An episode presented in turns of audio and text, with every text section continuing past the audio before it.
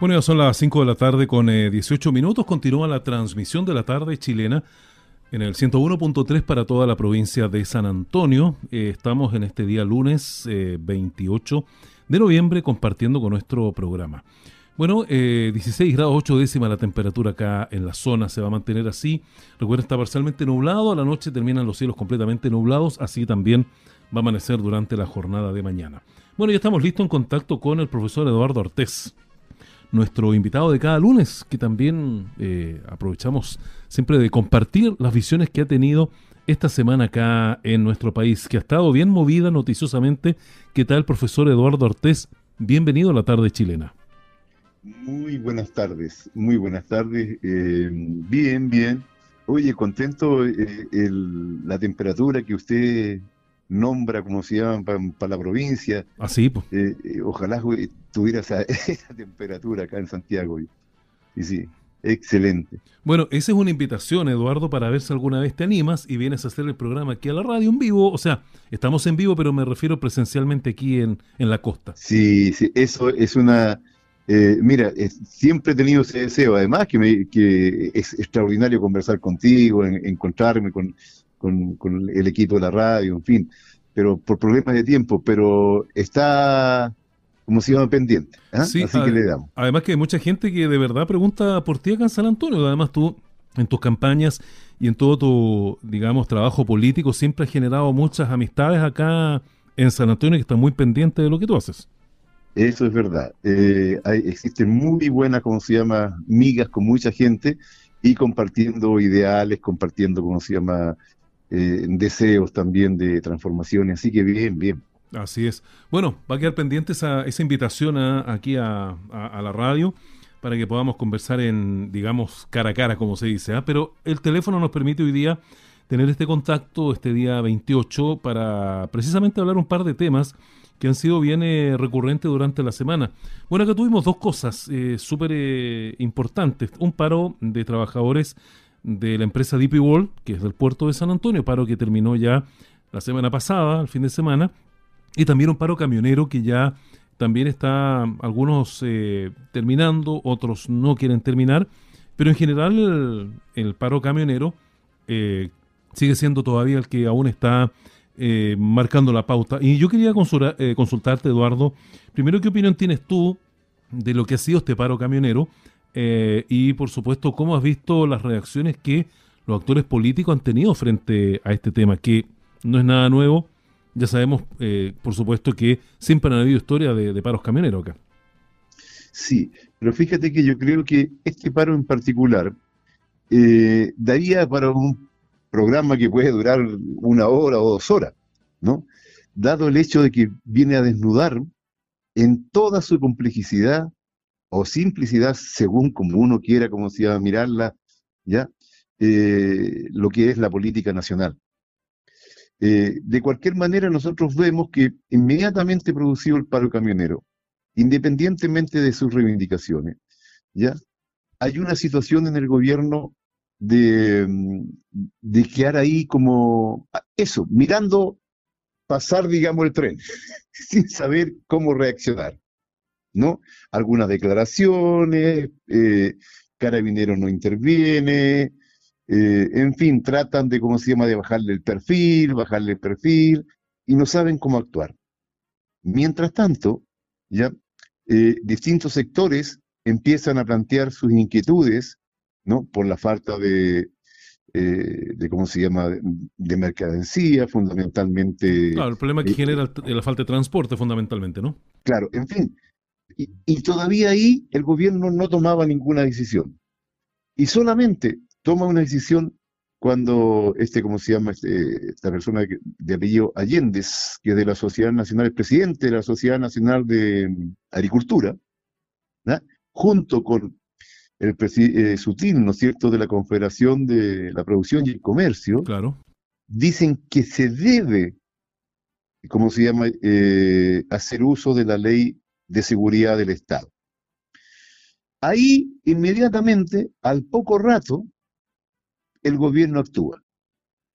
Esto que parece una cosa tan sencilla, a lo mejor nadie puede ver a lo mejor mala intención, nada, está demostrando el carácter inoperante del gobierno, ¿no? Y que está buscando de cualquier manera la venia de los sectores, eh, ya sea gremiales o, eh, o, políticos, que representan al empresariado, concretamente. ¿ya? O sea, esperó, ¿cierto? Como se llama? La venia del gran empresariado agrícola y de la Confederación de, del Comercio y la Producción, ¿no? Para eh, plantear que se aplicara con toda la rigurosidad la famosa Ley de Seguridad del Estado.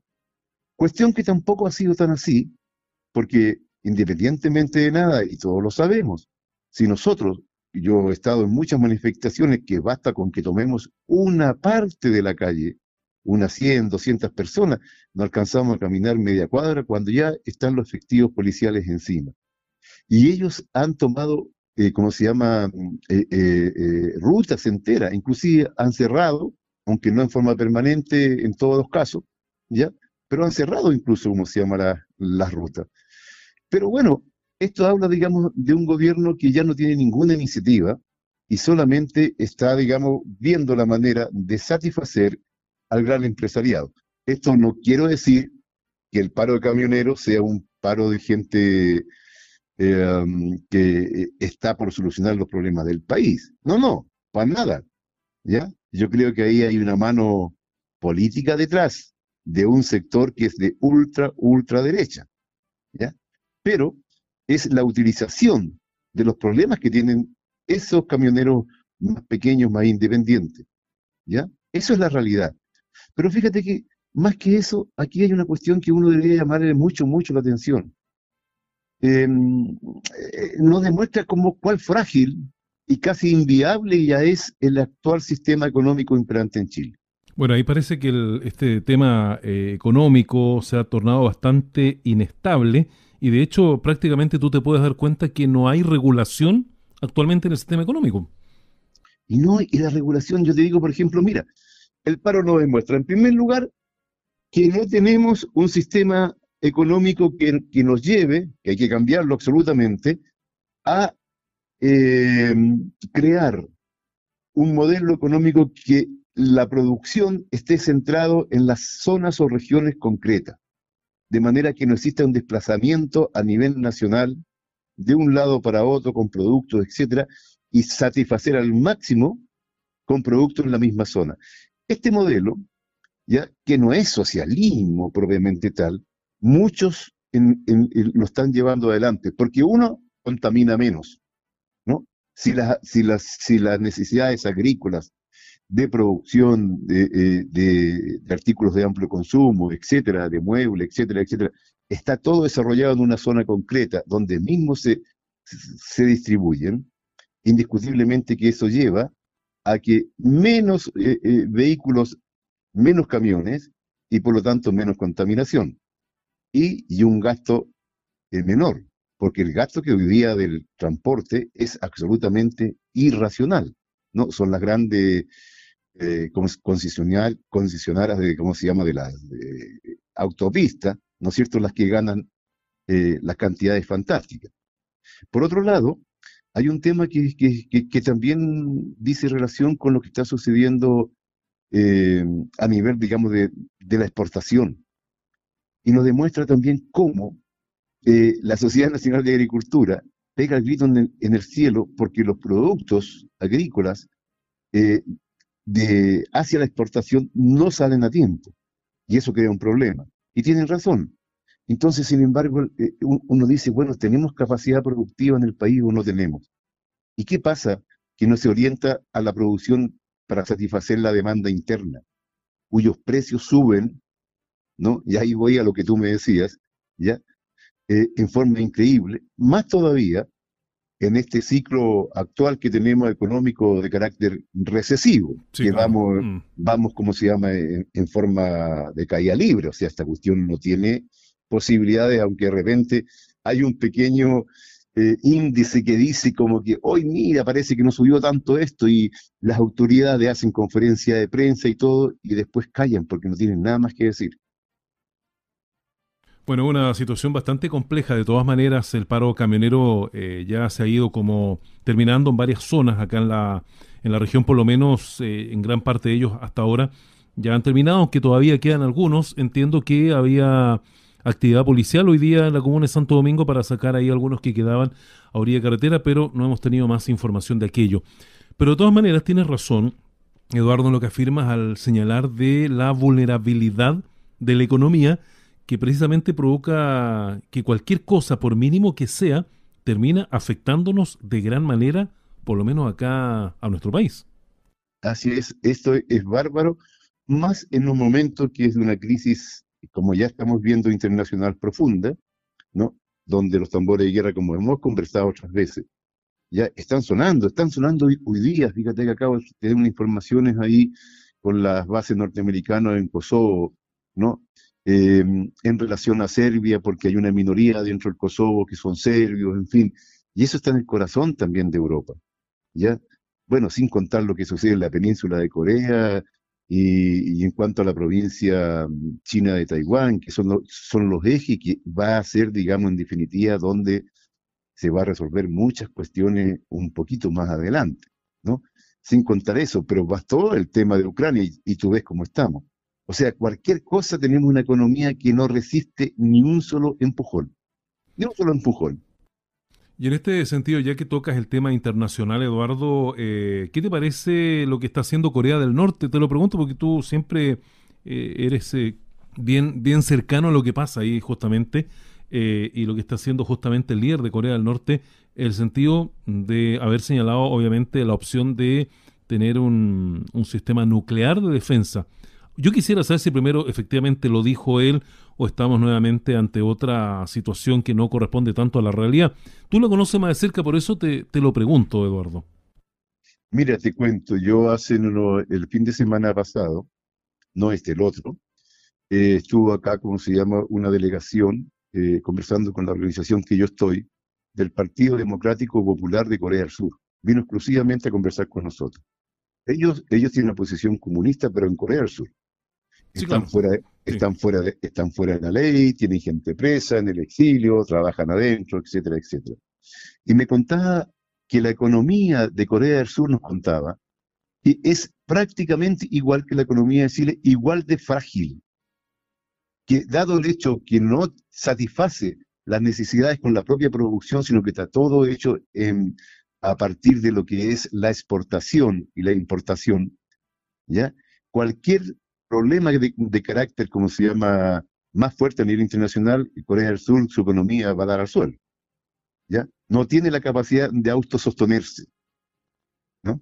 Ahora, dentro de lo que es la República de Corea o Corea del Sur, que eh, eh, ellos consideran que es un sector, eh, ¿cómo se llama?, dominado, una colonia de los norteamericanos, así ellos lo dicen, por la presencia de las fuerzas militares eh, norteamericanas que son casi 70.000 efectivos.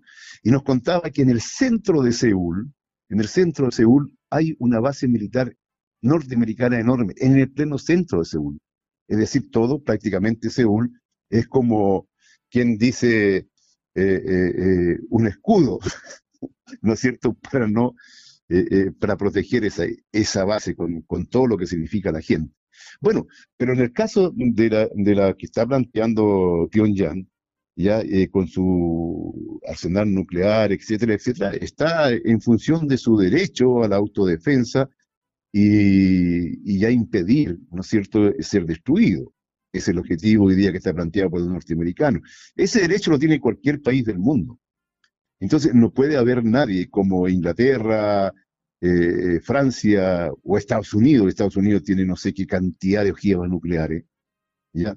Y para impedir que otro Estado lo pueda tener, porque si no eso es, una política canteril, ¿no? Porque si solamente alguien tiene el garrote y tú impides que el otro tenga un pequeño palito incluso para defenderse, porque claro, la cantidad de, de ojivas nucleares que podrá tener Corea del Norte o la República Popular Democrática de Corea es ínfima comparada con el arsenal que tiene Estados Unidos.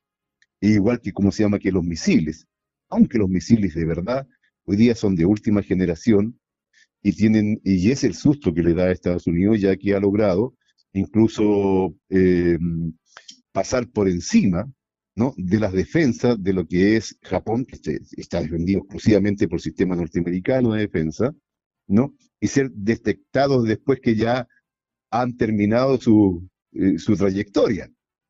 Entonces, bueno, pero ellos están en eso. Ahora, los coreanos tienen claro, ojo, ojo, y no solamente los coreanos, los chinos, tienen claro que el, el tema de, de, eh, la península de Corea, no, y lo que es eh, frente a Taiwán, desgraciadamente eh, va a tener probablemente que resolverse en forma muy violenta, porque Estados Unidos continúa provocando y ejerciendo una presión militar profunda. Pocos días atrás tuve que en Taiwán habían barcos hasta franceses. ¿Qué hacían los franceses ahí? Y tienen que ver, bueno, los norteamericanos también metidos. Y ahora ahí en la península de Corea, barcos de Corea del Sur, de Japón y de Estados Unidos, simulando, como lo hacen cada cierto tiempo, la invasión a Corea del Norte. Entonces cualquier país que está haciendo, eh, que en sus costas hay simulación de invasión, yo creo que por lo menos para ponerse nervioso y tomar las medidas de resguardo.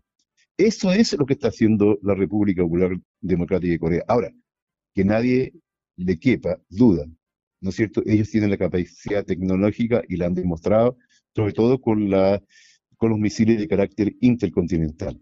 Entonces, no es que estén blufeando, ¿ya? Porque si Estados Unidos pensara, que están blufeando, de verdad ya la habría invadido. ¿No? Y no le invade porque sabe que no, que no están bloqueando. Algo hay ahí, ¿no es cierto? Bueno, así es. Sigamos en el ámbito internacional ya que estamos metidos en él y hace poco nombrabas también el tema de, de, Rusia, ¿no es cierto? Y sobre todo la, la, guerra con Ucrania. Bueno, me gustaría un poco, Eduardo, que nos analizase qué está pasando al interior de, de Rusia. Eh, por ahí en algunos medios hemos visto de que eh, aparentemente ya eh, Vladimir Putin tendría algunos problemas y quizás sería importante de que tú nos pudiese aclarar esto y saber, bueno, cómo está actualmente las conformaciones también de las fuerzas políticas de Rusia eh, frente a un Vladimir Putin que ante el mundo todavía aparece bastante firme, ¿no? Así es, mira, yo creo que hay que dejar de lado toda la noticia falsa em, que sale normalmente en los medios, ¿no? Hay mucha especulación. De repente se dice que alguien está, que Vladimir Putin está enfermo, que no se puede ni siquiera sostener parado. Bueno, se ha dicho eso de todos los líderes que están en contradicción de lo que son los países eh, occidentales, fundamentalmente de aquellos que están agrupados en la OTAN. Siempre hay una situación de tratar de, dibujar al dirigente eh, del país que se, que se le quiere, como se llama, dar con todo. bueno, pero en Rusia eh, se presenta, y uno lo escucha en los comentarios, siempre se dice, mire, eh, Rusia es un país capitalista, Putin es un oligarca, hay que nadie se equivoque, tratando de alguna manera, de alguna manera, de que las fuerzas de izquierdas y antiimperialistas no apoyen, ojo, la integridad territorial de Rusia. Entonces, se crea como una propaganda constante diciendo que el gobierno de Putin es un gobierno poco menos que tan derechista como Pinochet. Hasta ese nivel se ha llegado. Claro, pero no es de izquierda precisamente, o me equivoco. No, no es de izquierda. Pero la confrontación que se tiene hoy día con la OTAN, porque ya no es con Ucrania, es con la OTAN, ¿no es cierto? Ha llevado a un cambio absoluto, o, no absoluto, pero que está en desarrollo, mejor dicho, eh, más exactamente, dentro de la correlación política dentro de Rusia. Por ejemplo, los partidos comunistas, como hay como tres, pero hay uno que es el más grande, que es al menos eh, Sujanov, tiene una presencia en el Parlamento muy fuerte.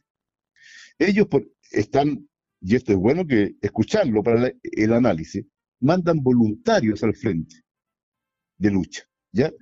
Y realizan constantemente actividades de confraternización con los soldados que están en el frente, llevándoles regalos, cosas, eh, eh, eh, haciendo asamblea con ellos, ojo, con las banderas rojas, con la olla y el martillo. Entonces, cuando está pasando eso, uno no puede estar diciendo que el poder que allí existe es totalmente anticomunista. O si no, imagínate dentro de la Fuerza Armada discutiendo. Por otro lado, hace unos días atrás, ahora, hace poquito, ah, visitaba Moscú Díaz Canel, el primer ministro presidente de, cubano, ¿sí? de Cuba, ¿no es cierto? Sí. Y se inauguró en Moscú una estatua de homenaje al comandante Fidel Castro de tres metros de estatura.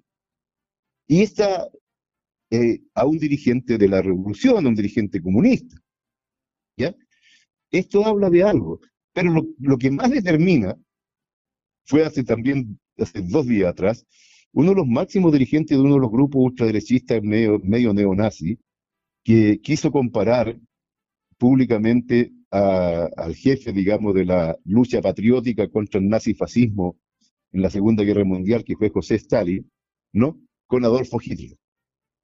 Y terminó preso, porque ahí no se puede insultar.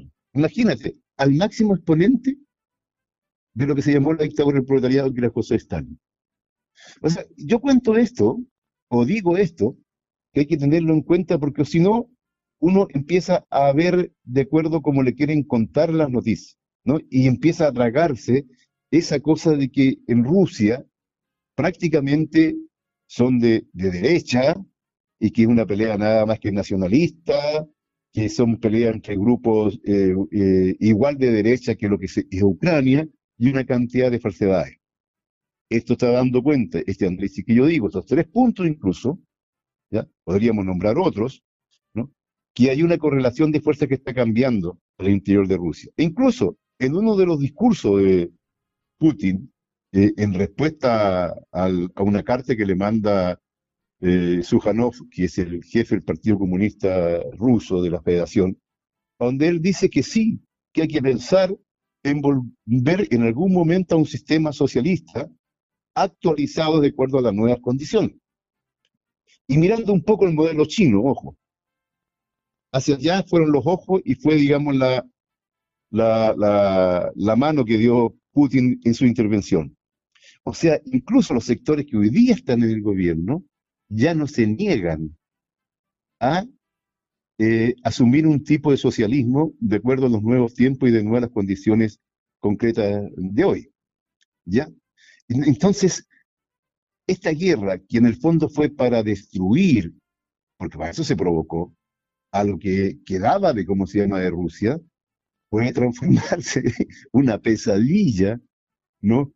Para Occidente y fundamentalmente para Estados Unidos, en términos de que Rusia eh, puede ir avanzando o retomar, en cierta forma, el socialismo, que de cualquier manera las sombras del socialismo nunca han desaparecido de la ex Unión Soviética. Mm. Eso hay que decirlo. Bueno, ¿ah? yo quería puntualizar porque cada vez que se hace el desfile del 9 de mayo, que es el Día de la Victoria, acuérdate que siempre se rinde honores y junto a la bandera rusa va también la bandera roja con la y el martillo. Y eso obviamente habla de que no se ha olvidado, por lo menos, en qué época se produjo la victoria sobre la Alemania en la Segunda Guerra Mundial.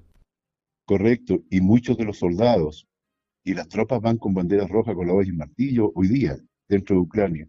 Y, además de eso llevan parches, digamos, en sus, sus uniformes, también con hoja y martillo y todo eso. Y cuando tienen momentos de, relajo, cantan canciones revolucionarias del tiempo de la Segunda Guerra Mundial. Sí, claro. Entonces, hay, eh, cuidado cuando eh, es, esa información falsa, ¿cierto? Para que la izquierda se desmovilice y no apoye, ¿no es cierto?, eh, eh, en este caso a Rusia, ¿no? y verla nada más como una cosa, un símil con lo que es Estados Unidos. Bueno, una última consulta, pero con poquito tiempo que nos va quedando. Pero cuando tú dices que las fuerzas en Rusia están cambiando y volviendo un poco también a lo que era antiguamente, o quizás buscando un sistema socialista 2.1, por ponerle un nombre, ¿por qué tiene que ver? ¿Tiene que ver con la gestión de Vladimir Putin? ¿El hecho de que esté volviendo a eso? ¿Algo está pasando ahí? tiene que ver con dos cosas. El fracaso absoluto de un sistema económico neoliberal que se quiso implementar creando pobreza dentro de Rusia eh, y creando desigualdades profundas. Tiene que ver también con que los países occidentales, eh, integrantes de la OTAN, que dijeron que iban a respetar un acuerdo determinado, que la OTAN no se, no se iba a extender, ¿cierto?, hacia hacia Rusia, hacia las fronteras de Rusia, y sin embargo se extendió amenazando directamente a Rusia, tiene que ver también con el hecho de que eh, se ha ido recomponiendo, ¿no cierto?, las fuerzas de izquierda eh, en, lo sindical, en lo social, y con una fuerte, pero muy fuerte carga de carácter cultural, ¿no? Entonces, son elementos que están cruzándose y que te demuestran claramente que de verdad, eh, cuando se hizo el plebiscito, eh, antes que la Unión Soviética desapareciera, y que la gente aprobó que no desapareciera, ¿no? Y que después con un golpe de Estado a través de Yeltsin, todos conocemos esa historia, ¿ya? Eh, se vino guarda abajo. Pero lo que indica que en, la, en el pueblo de la ex Unión Soviética existen recuerdos y añoranzas del socialismo, que es muy importante tenerlo en cuenta. Así es. Bien, Eduardo, te agradecemos como cada semana que nos haya acompañado aquí en nuestro programa de la tarde chilena, cada lunes a las 5 de la tarde. Siempre conversamos con Eduardo Artes, así que muchas gracias, que estés muy bien. ¿eh? Muchas gracias a ustedes y bueno, felicidades por el buen tiempo. Bueno, gracias a ti, esperamos la visita por acá. ¿eh? Nos vemos, chao, chao. Chao, que esté bien. Bueno, ya faltan 16 eh, minutos para que sean las 6 de la tarde. Seguimos esta hora con la programación de la tarde chilena acá de nuestros estudios. Eh, ya despedimos también al profesor Artés, despedimos también el programa de la tarde chilena y